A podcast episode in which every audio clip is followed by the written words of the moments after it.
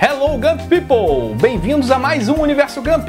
Eu sou Felipe Clintaville, editor do blog Mundo Gump e o criador aqui do site é, do canal Universo Gump.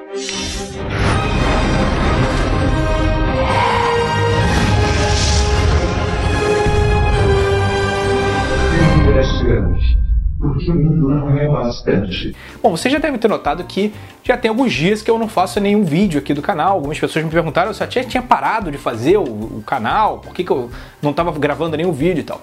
A explicação para isso é que eu estava de férias, meu amigo. Eu também tenho direito a tirar algumas férias, uns dias, e principalmente porque minha mulher é militar e professora e eu tenho que aproveitar né, o período de férias, meu filho também agora e tal. Então tem que encaixar esse período de férias deles. Eu tenho que, as minhas férias que são inexistentes, né? Porque eu, tra, eu sou empresário, não, tecnicamente eu não tenho férias. Então eu tenho que encaixar o período que dá para viajar com eles para aproveitar. E eu tinha umas milhas aí para gastar e ia acabar perdendo, então a gente é, resolveu viajar para Argentina, que onde, dá, onde dava né, para gastar as milhas. Fui sem quase dinheiro nenhum. Foi uma merda, a viagem foi uma merda, caralho. Aliás, eu não tenho férias, eu não tenho nada, não tenho décimo terceiro, não sei nem o que, que é isso, né? Bom, é, a gente foi, como eu falei, a gente resolveu viajar e viajamos para Argentina, né? E, porra, maluco, que merda que é viajar com o neném, velho. Pra piorar, a gente não, não resolveu não levar o carrinho, né? Ah, deixa esse carrinho aí, um trambolho e tal. Porra, pra quê, maluco? O moleque queria colo toda hora e toda hora chorando que tava cansado, que queria voltar pro hotel. Ele queria isso, queria aquilo e tal. E acabou que foi, porra, foi foda. Porque fiquei bem mais cansado na, na viagem, na, no final de semana, né? nesse, nesse período de uma semana, né? De férias do que se eu não tivesse ido. Bom, e falando em Buenos Aires, né, engraçado que eu tava, é, já tava me sentindo local lá, porque eu já tinha ido outras vezes, né? Mas contrariando o que todo mundo diz, eu acabei me fudendo muito em Buenos Aires com o negócio da comida porque da última vez todo mundo falou: ah, não, come-se muito bem em Buenos Aires, então me preparei para comer aquele, aquela, aquele bifão com batata frita. Cheguei lá, cara, só me ferrei. A carne sempre foi de segunda, sempre foi meio, meio mais assada do que carne, carne parece carne assada e tal, é, do que o bifão que todo mundo diz. E fui até em restaurantes que eu já tinha ido que tinha, que tinha comido bem e, cara, quebrei a cara todas as vezes. Foi, foi, não sei, acho que a tal crise deles é a crise alimentar, né? É, comi muita coisa que eu fiquei passando mal depois e tal. É, outra coisa que eu fiquei ligado para ver se encontrava mesmo era essa tal crise econômica argentina, né? É, eu não sei, eu, eu sinceramente eu não, não, vi nenhuma dessa crise econômica argentina. Eu acho inclusive que o Brasil está muito pior do que a Argentina em termos de crise, tá?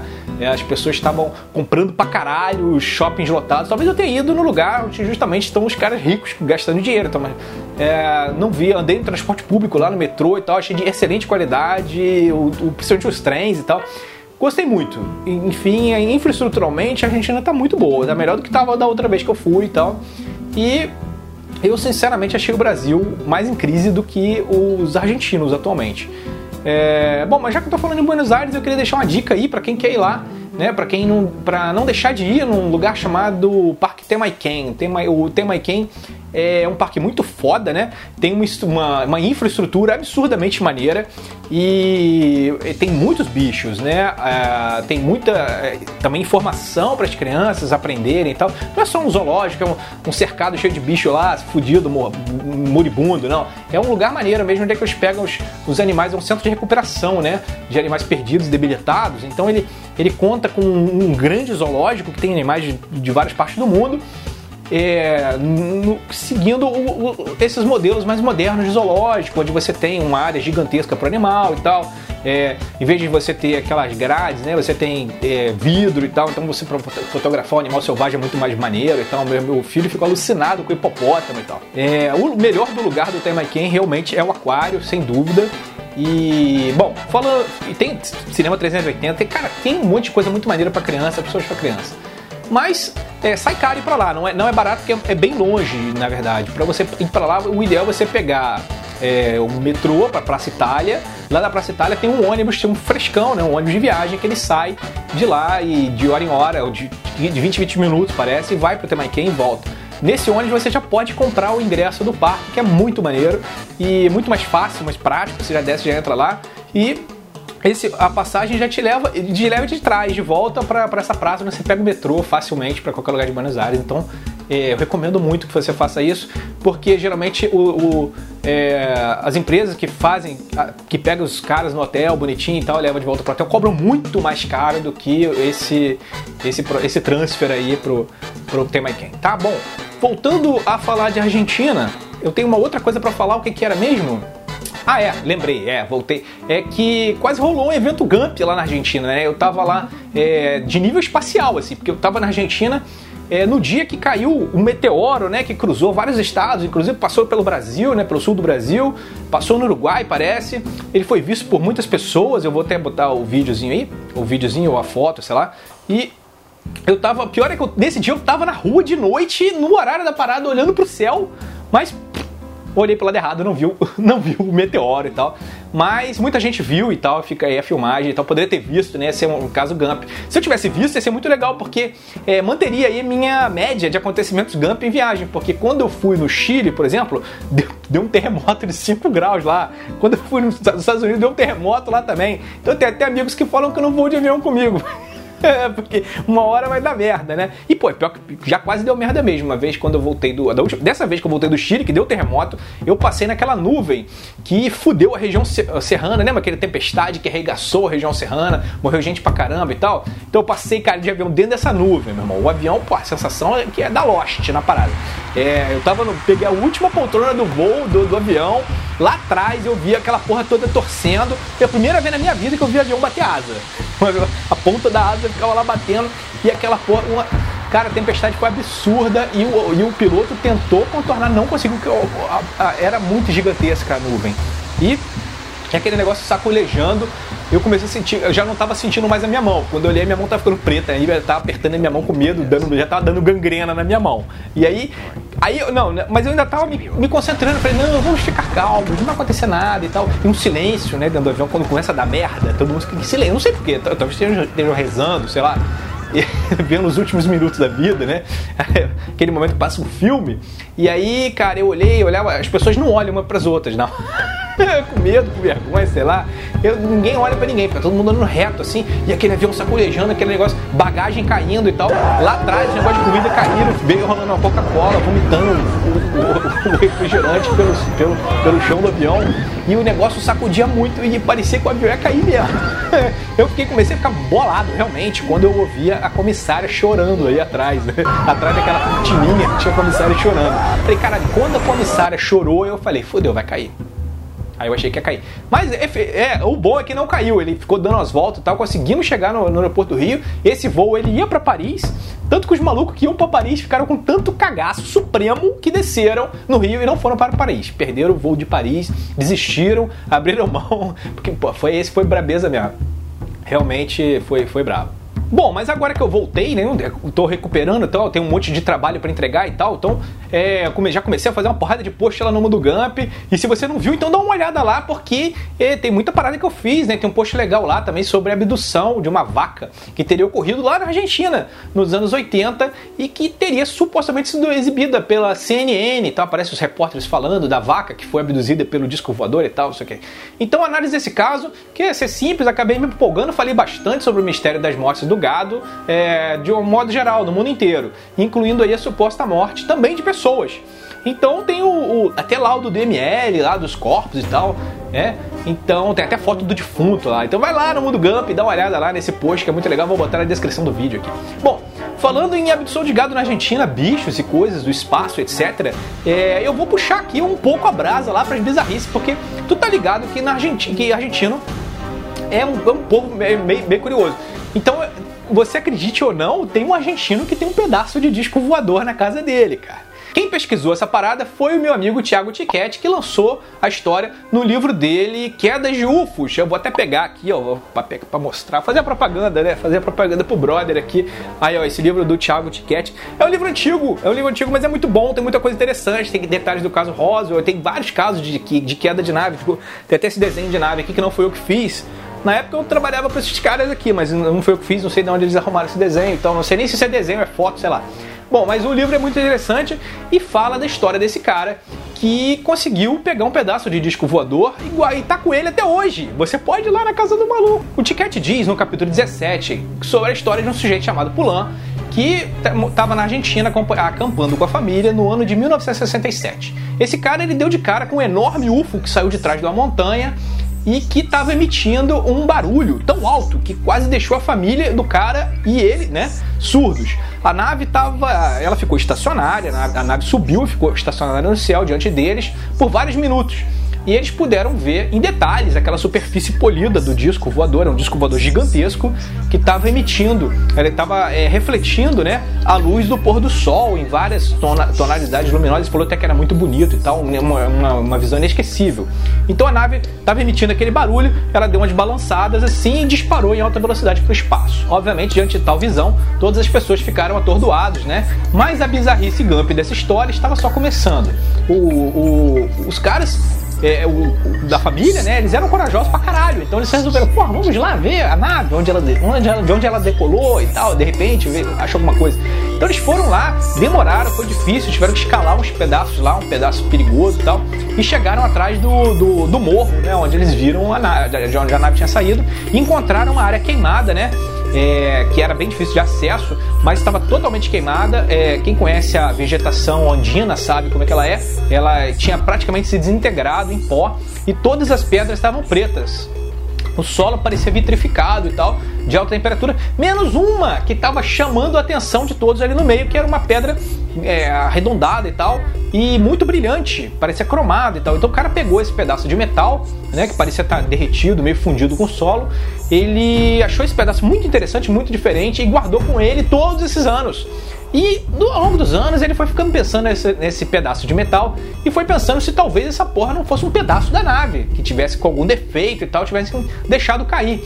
E aí ele é, foi ficando obcecado né, com aquele troço. E, e, e não por acaso, é, se fosse mesmo, aquilo ali se revelaria um achado importantíssimo, né? Imagine a prova física que todo mundo quer. É, é, o santo, é um dos santos graus da ufologia. Então, o cara se empolgou pra caralho com o negócio da pedra dele e resolveu falar: pô, vou levar isso aqui num, laboratório para fazer análise. Então, como eu ia dizendo, esse cara é, que estava com esse objeto que vinha guardando com ele num cofre, né? Ele não se contentava só em ter o objeto, poder contar para os amigos na cervejinha e tal. Pô, tem um pedaço de escovador e tal. Ele resolveu comprovar que ele tinha mesmo. Então, ele assim ele fez. Ele foi atrás de diversos institutos, laboratórios para fazer ensaio né, mineralógico e metalúrgico no material. E o primeiro centro de pesquisa para onde ele enviou as amostras desse material foi o Instituto Smithsoniano, nos Estados Unidos então lá em Washington, né? Então Lógico que ele nunca disse que aquilo, né, como ele conseguiu aquele negócio. Ele só mandou a amostra, explicou mais ou menos que ele queria saber o que, era aquilo, e os caras é, concordaram em fazer análise nos laboratórios de, do, do Instituto Smithsoniano, onde eles pesquisam para museus, etc e tal. Então eles chegaram à conclusão que aquilo ali era uma liga desconhecida. O Instituto Smithsoniano disse que aquilo não era mineral natural, mas eles também não sabiam o que era aquilo. E aí o cara comemorou aquela resposta porque para ele aquilo ali era um gol de placa, né? Se não era natural, aquela porra só poderia ser do disco porque ele viu o disco Então, ele teve certeza que aquela peça era do disco Mas ainda assim, ele precisava fazer uma outra verificação. Então, ele pegou uma amostra do material bizarro e mandou para o CIM, que é o Centro de Investigação de Materiais lá de Buenos Aires, na Argentina. Então, Após o material ficar lá sendo analisado durante muito tempo no CIM, que ele já está até achando que não ia entregar mais, os caras demoraram mais de duas semanas para entregar. Finalmente ficou o laudo, é, ficou, o laudo ficou pronto, entregaram para ele. E o laudo dizia, é, os cientistas entraram em contato com ele querendo saber de onde que era aquele troço, porque eles sabiam que aquele negócio não era natural. E o cientista foi curioso, curioso de detalhe, que o cientista foi falou na lata, falou: por acaso esse troço não é um pedaço daquelas coisas que voam por aí, né? E ele falou, pô, é, é veja bem, né? Então, é, depois que o cara quebrou o protocolo, eles afirmaram que realmente eles não sabiam que era aquele, que aquela liga, sabiam que era uma liga e que os, os, os, é, os percentuais de, materia, de, de, de, materiais ali naquela liga eram anormais, completamente diferentes de tudo que eles já tinham visto. Então a análise cristalográfica era, ela deu um resultado totalmente bizarro, né? Das quantidades de, de, de metais anormais que surgiam ali. E que nada na Terra eles já tinham visto igual. Então havia é, entre diversos é, metais, né, o silício. O silício é muito usado em aeronaves, né? O produto de, da, do, de pesquisa era tão bizarro que eles quiseram saber o nome que iam dar para aquele troço, porque tinham que batizar. E aí o cara resolveu chamar daqui, o objeto de amostra andina. É, bom, os anos passaram e o Pulan ainda não estava satisfeito. Não contente com os resultados inconclusivos, né? Ele mandou outra amostra do material para a NASA. Ele falou: pô, já que alguém tem que analisar essa merda de outro planeta, possivelmente de outro planeta, só pode ser a NASA, né? E quem melhor do que a NASA, né? Então ele mandou a parada lá para a NASA e os caras da NASA é, toparam eh, estudar o material e tal a cientista-chefe lá falou com ele e tal, o cara era muito articulado e conseguiu que a NASA analisasse o material. Então eles usaram os mais avançados equipamentos do mundo para focar na, naquela misteriosa amostra e tentar descobrir o que era aquilo. O resultado da NASA é que aquilo só poderia ter sido fabricado pelo homem. É, a NASA não sabia, obviamente, da história e tal, então ela sugeriu que aquilo, obviamente, para eles só poderia ser fabricado pelo homem mas a NASA também é, não sabia dizer que tipo de liga era aquela, nem para que era usada, nem quem teria feito aquilo ali. A NASA mandou uma mensagem tão estranha que eu vou ler ips literis para vocês, né? Ele, a NASA disse assim: "Não podemos estabelecer mais conclusões quanto à origem desse material. É, ele contém uma liga de magnésio, ferro, silício e titânio." E aí, bom, acaba aqui aspas, né? Mas veja que estranho, os percentuais de cada material, que era a coisa mais estranha, do, do, das outras análises, a NASA omitiu. Ela deliberadamente não mandou para o cara qual eram os percentuais de cada um desses componentes, que era a coisa mais estranha, talvez porque a NASA tivesse pensado que seria estranho demais e os valores poderiam colocar a sua análise em risco de credibilidade. Seja como for, é, assim a NASA conseguiu então é, dar, dizer pro cara que realmente aquele negócio ali não era natural, não era para estar tá lá no meio da montanha à toa, de bobeira. Alguém largou aquilo lá. Então, quem poderia ter largado aquilo lá? Ele tinha visto um disco voador, ele concluiu que realmente tinha caído então do disco voador. Bom, mas o cara era tão meio cientista, assim, que ele não, não, não ficou satisfeito ainda com, essa, com a NASA, o CIM, o Smithsoniano. Então, faltava mais algum lugar onde é ele podia achar é, mais informações e mais detalhes sobre aquele material. Então, onde era? A União Soviética, lembra que isso era nos anos 60. Então, ele mandou a parada para um professor da União Soviética. O cara era incansável pra cacete. E aí, ele foi atrás de tentar falar com a União Soviética. Só que naquela época, falar com a União Soviética não era um troço fácil, não tinha internet, né? Então, ele foi procurar o embaixador soviético na Argentina e convenceu o cara a ajudar ele. Então, ele falou, né, sei lá como, ele convenceu esse embaixador, embaixador, e o embaixador pediu que um professor chamado VL é, Barzukov, do Instituto de Geoquímica de Vernadsky, analisasse essa amostra andina e dissesse o que tem nela. Então não demorou nem demorou muito para que o professor russo respondesse. Eles usaram os equipamentos russos lá e concluíram também, como todos os outros, que aquilo ali não era uma amostra natural. Ele disse o seguinte: isso é uma liga artificial, não é um produto de origem terrestre e não apresenta sinais de ser um meteorito. Porque uma das hipóteses é que aquilo fosse um meteorito e a nave eventualmente pousou em cima. Então, os maiores centros de pesquisa do mundo analisaram essa amostra ufológica, né? E concluíram que isso não é um meteorito, também não é um produto natural e isso é uma liga especial produzida por alguém. Alguém quem? Ninguém sabe exatamente. A, a, é, o resultado cristalográfico nunca vai dizer que é feito por um ET, a menos que apareça um ET lá dentro. Isso mostra pra gente que a Argentina é um país com uma casuística muito interessante, né? É, outro caso bastante interessante ocorrido na Argentina é o caso do caçador, do caçador que matou um ET. O nome do cara é, é Alberto, é, Alberto Tavernise, se não me engano, um negócio assim, é Taverniza. Bom, eu sei que esse cara é um morador de Luan Toro. Ele disse que estava na mata e na sua cabana né, de caça, ele tem uma cabana de caça que fica mais ou menos aí uns 20 quilômetros da casa dele. E esse cara ele tem, ele tem, ele tem que ter certeza que ele matou um extraterrestre com um tiro. Então ele tem tanta certeza que ele chegou até a registrar um boletim de ocorrência do negócio. O Alberto Taverniza contou aos jornais né, da Argentina que ele caça lá há muitos anos nesse lugar e que começou a notar uma série de havia uma série de pequenos seres que passavam pelas proximidades da sua cabana. Então, é, geralmente essas criaturas passavam no meio da escuridão. Elas não emitiam nenhum, nenhuma vocalização, mas eles tinham um cheiro muito peculiar e o cara começou a perceber essas criaturas eles eram tradicionais, né? É, o ET tradicional, ele era um metro e pouco, olhos amendoados, pretos, vestiam um tipo de macacão cinza. Os pés da criatura que eram bem esquisitos, que eles parecem um pé de pato com três pontas na frente e uma espécie de dedo, né? Ou esporão atrás, que deixava uma marca estranha no solo.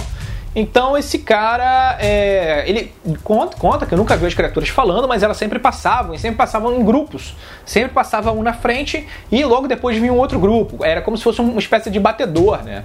Então, na medida que os dias foram as noites, né, que o cara caçava na madruga, é, o tempo foi se passando, ele começou a ficar preocupado porque os ETs estavam chegando cada vez mais perto da cabana e ele começou a achar que talvez tivesse um problema aí com, é, sei lá, as criaturas atacassem ele, com uma, uma ação hostil das criaturas.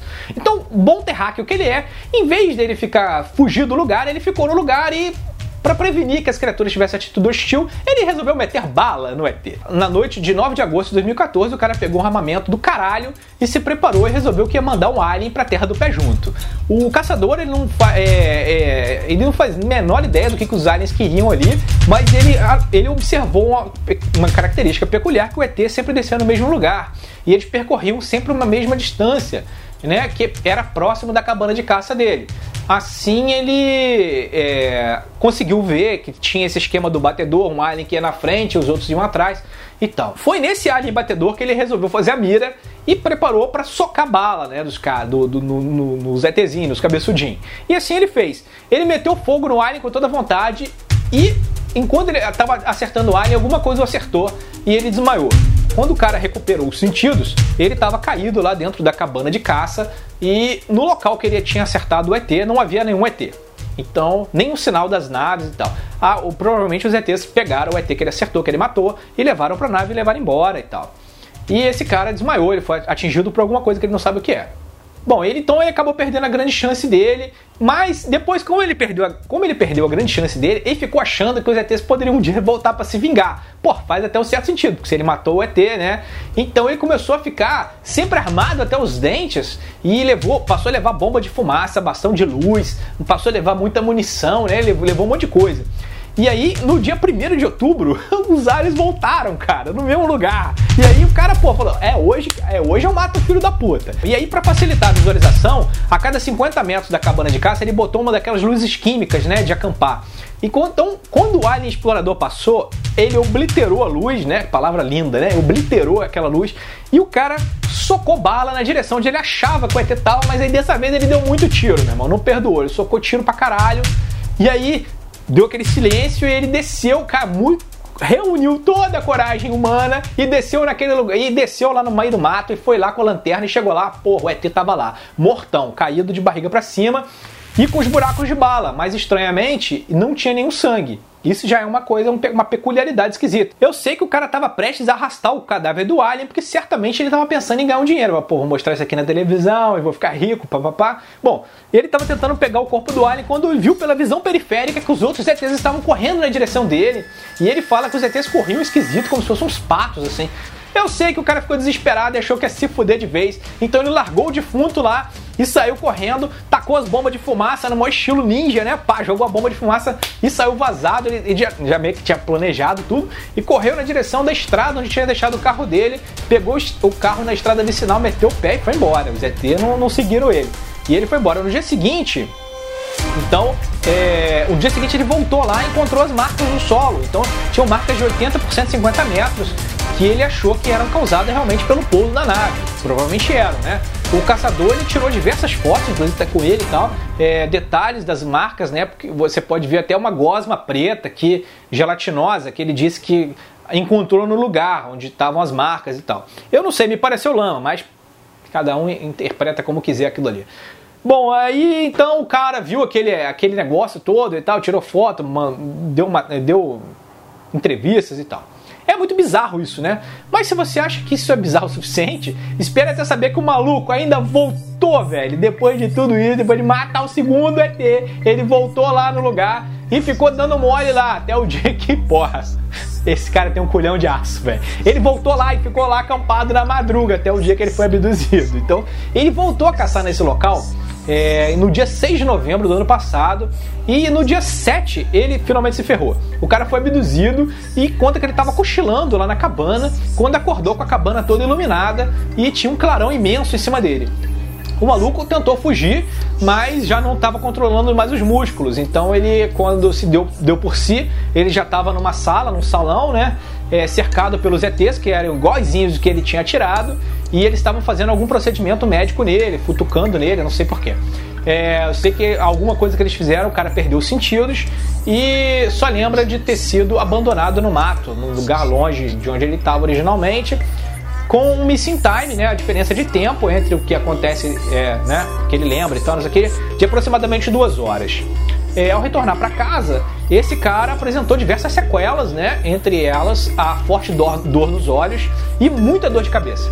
O caso ele ganhou uma grande repercussão na Argentina e até em sites ufológicos e tal, e com diversa, diversas versões. A mais esquisita das versões dizia que o corpo que, que o alien, o corpo do alien, do primeiro alien, ele tinha conseguido pegar e levou para casa e guardou no freezer. Ele eu não sei se foi o jornalista que inventou isso para dar um gás na história ou foi o cara mesmo que realmente é, tinha feito isso e, e, depois ele voltou atrás e desmentiu. Ele disse uma história muito estranha que não, meio que não tem muito pé nem cabeça, assim, que inventou aquilo ali pra, porque tinha um cara perseguindo ele tal, não sei o que, bateram um, policial, um militar bateu na porta dele procurando do ET e tal, não sei o que, ele disse que não tinha, ou sei lá.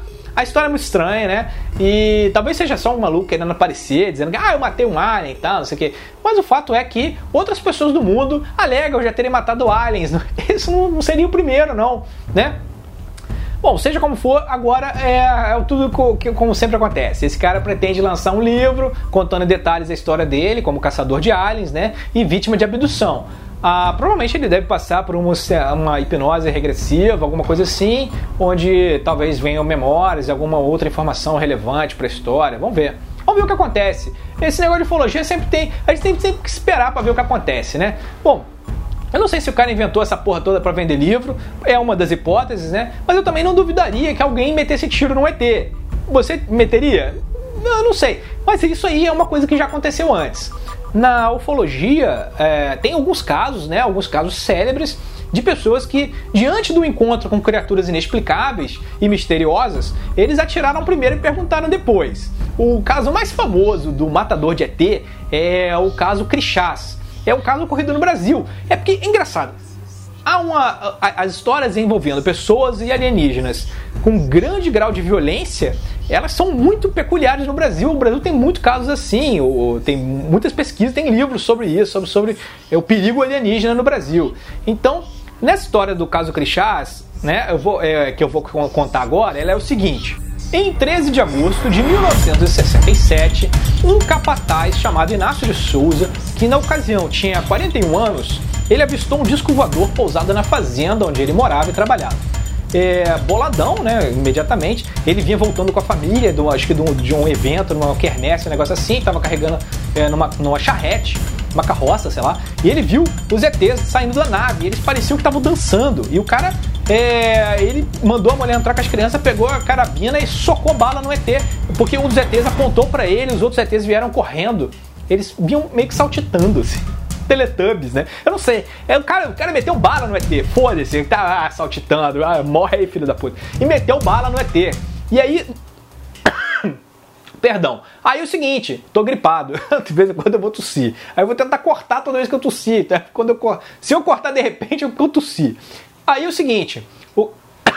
Posso, parece, parece de propósito, mas não é. Aí é o seguinte, o cara viu o ET, o ET veio correndo pra cima dele, ele meteu bala no ET. Assim que ele meteu bala no ET, o ET caiu, os outros ETs foram acudir, ele, ele ficou meio sem saber o que fazer.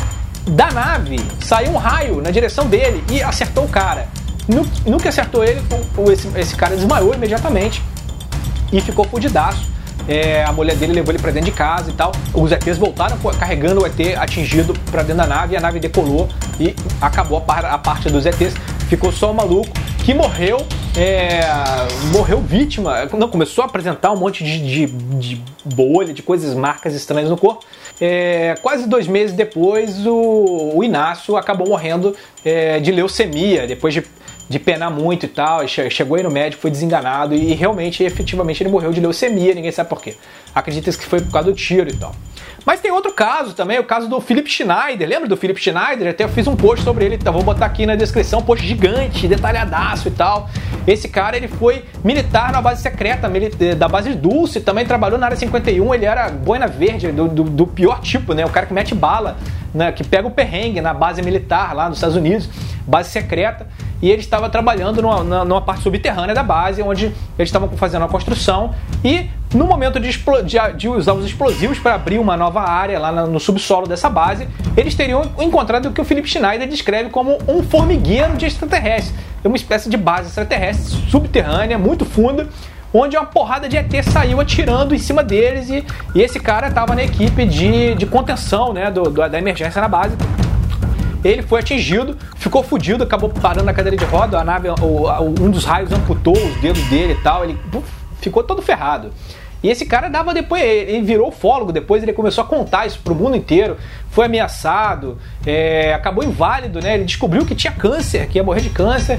Ele, mas ele não morreu de câncer, ele morreu assassinado, porque alguém foi lá na casa dele sufocou o cara com uma, uma corda de piano, se não me engano. Eu botei até foto do morto lá no Mundo Gump, tem lá. E eu sei que ele previu que isso iria acontecer, avisou para várias pessoas que se um dia ele aparecesse é, com indicação de que ele tinha suicidado, não era suicídio, que tinham matado ele, e como ele previu, exatamente aconteceu, e roubaram todo o material ufológico dele dentro da casa dele e tal. Então é, tem muitos casos assim, né, de caras que mataram, ele matou uma porrada de ET antes de, de ser atingido pelos raios dos ETs e tal. Tem também outro caso muito interessante, que é o bizarro caso, é que até muitas pessoas sugerem que seja uma fraude do Dr. É, Jonathan Reed, né? Esse, nesse caso, que eu me recordo vagamente, ele estava passeando com o seu cachorro, era acho que é uma, uma cadela, não sei. Não, estava passeando com o cachorro dele na mata, quando o cachorro viu alguma coisa que o Jonathan não viu e saiu correndo, e o cara foi correndo atrás do cachorro, e quando ele chegou no lugar onde o cachorro estava, o cachorro estava atracado, lutando contra um extraterrestre marrom, com um corpo pequeno e preto, de, com, com um macacão preto, e o cachorro lutando com o bicho, e o bicho uh, batendo porrada no cachorro, o cachorro rolando com o bicho no chão. E o cara ficou desesperado, né? Porque é, o Alien estava muito agressivo com o cachorro dele. Isso aconteceu em 1998. É, o homem que dizia ser Jonathan Reed, né? Ele contou a história dele no programa de rádio é, Coast to Coast, né? Com Art Bell.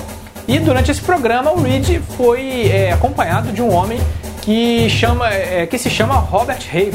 Ele é, contou desse encontro que teria acontecido em outubro de 1996 né, lá numa floresta do estado de Washington. O Reed disse que matou o Alien, né, com uma paulada na cabeça quando ele estava atacado com um cachorro. E o, e o ET, antes de morrer com a paulada, ele desintegrou o cachorro do Reed. E aí o Reed, ensandecido, deu uma porrada com um pau na cabeça do, do ET. O ET desmaiou. Imediatamente que é, acertar, imediatamente que, que após o, o Reed acertar a cabeça do ET com um pau, com, com, com, um galho que ele achou no chão, ele desmaiou e acabou é, passando muito mal e tal. Minutos depois ele levantou, saiu cambaleando, como sentindo uma espécie de ataque psíquico, né, em cima dele e quase já perdendo os sentidos, o Reed caiu no solo da floresta, até ali ele ficou algumas horas e tal, e conseguiu finalmente se arrastar dali, de perto do ET morto, e se embrenhar na floresta, ele começou a ouvir um barulho e tal, e deu de cara com uma nave que ele descreveu como um monolito, parecia, é, parecia até mármore preto, assim, uma, uma nave pequena voando, então ele encostou nessa nave e acabou sendo teleportado para uma outra dimensão, uma história muito, muito louca mesmo. Eu sei que o Reed levou o corpo do Alien para casa e guardou no freezer. E ele filmou essa porra toda. Tem esses vídeos na internet. Vou botar aqui, ó. O vídeo vai aparecer aqui, olha aqui. Se liga aí. Aí o Reed, eu vou falando, vou botando aqui. Aí o Reed, porra, levou o ET pra casa e tal. E ficou fazendo exame no ET. O ET tem um vídeo do ET piscando e tal, deitado na, no, no, chão da casa dele, embrulhado no, no papel alumínio, sei lá. É, eu sei que ele achava que o ET estava morto, mas o ET na história do Reed acorda, em determinado momento o ET acordou e sumiu. Eu sei que é uma história completamente escabrosa, né? Digna até de filme, talvez nem digna de filme de tão louca que ela é. Porque o Reed, ele diz que agentes do acobertamento do governo americano apagaram a sua identidade lá da face do planeta e saquearam a casa dele, né, em busca da, da de outras coisas, né? É, e forçaram o Reed deram tanta porrada nele que forçaram ele a viver no subsolo, onde ele é ajudado por um grupo chamado Aliança, que parece estar protegendo esse cara de um outro grupo que se chama The Dark Side.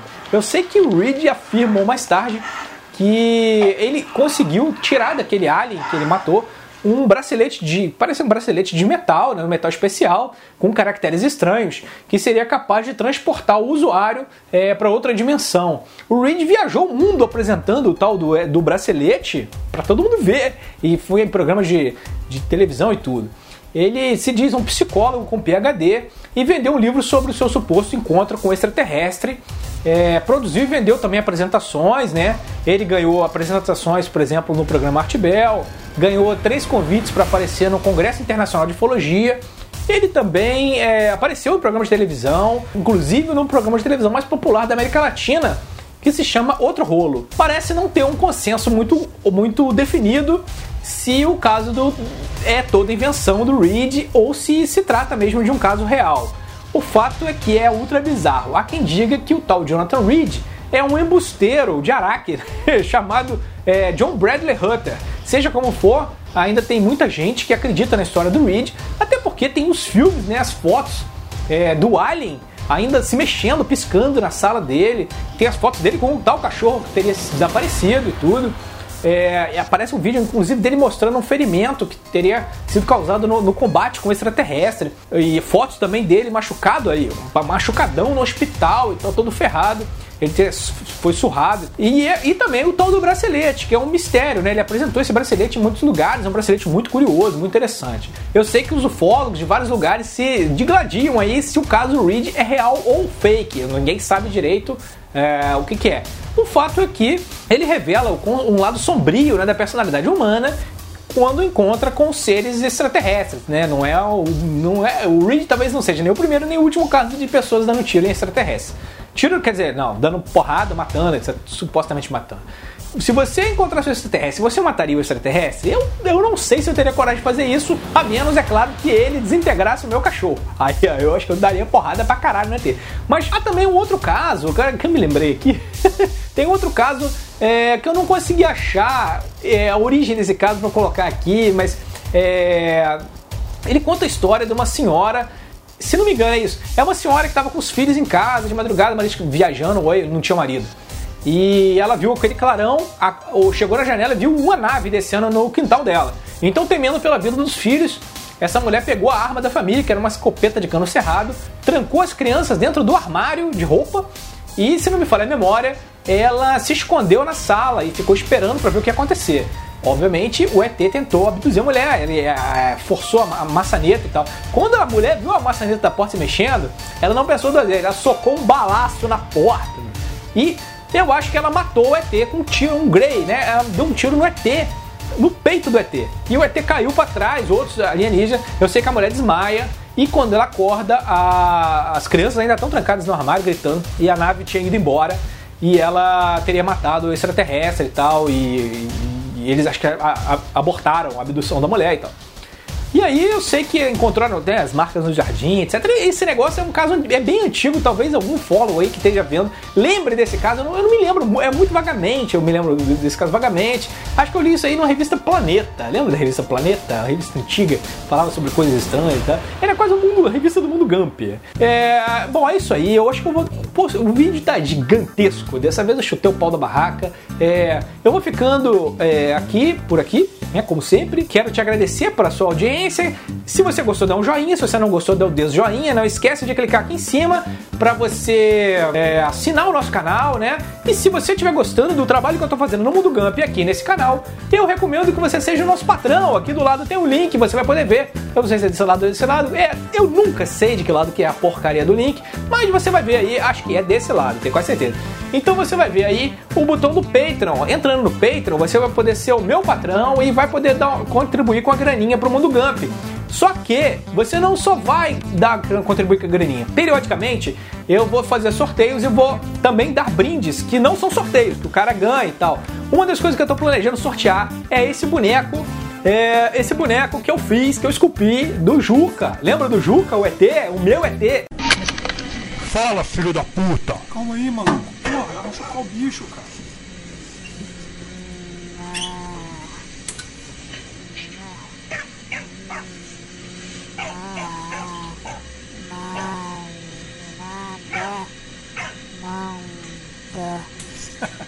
É, tô aqui, o bonequinho do Juca. Eu vou é, produzir esse bonequinho em série e vou é, sortear para alguns dos meus patrões e tal. Então os caras já vão ganhar o bonequinho do Juca. Já estou planejando também o pôster e adesivos. E tem também o grupo secreto no Facebook. Tem uma série de coisas legais. Também tem a área de wallpaper que eu vou inaugurar no Mundo Gump. Então tem muitas vantagens legais aí você ser um patrão do Mundo Gump, você fica sabendo das coisas primeiro, por exemplo, eles já viram esse vídeo que você está vendo só agora, já viram um tempão. Então, se você não tem din-dinho para ser o meu patrão, não tem galho também, então, Manolo, você pode ser é, amigo aí do blog, você pode simplesmente contar dele para os seus amigos. Fala lá na mesa do bar que você viu o cara que contou o maluco que matou o ET, não sei o que, da Argentina, o cara que tem a, o pedaço do disco voador, caralho. E você pode contar isso tudo, ninguém vai acreditar em você. Aí você manda vir meu vídeo, que aí eu ganho audiência. Então, então é isso aí. É, eu vou ficando por aqui. É, é, eu não sei mais o que eu tenho que falar. Um monte de gente me mandou um monte de mensagem. Algumas eu li, outras não deu pra ler ainda. Ainda pretendo responder. Uma a uma eu respondo os malucos. Então, se você quiser escrever para mim, é só entrar no Mundo Gump. É, você entra lá no www.mundogump.com.br e você vai ver lá em cima, no cantinho, tem um lugarzinho lá é, para você mandar mensagem, você manda mensagem direto para mim que eu respondo para você. Você pode também escrever aqui no, no vídeo do canal e tal, o que, que você tá achando, sugestões de, de, de vídeos, etc e tal. Bom, é isso aí. Agradeço mais uma vez a sua audiência e eu vou ficando por aqui porque o mundo. Sei lá, o que, que era o slogan? Eu já nem lembro mais da porra do slogan, cara. Que coisa ridícula. Bom, valeu, pessoal. Até mais. Até o próximo vídeo.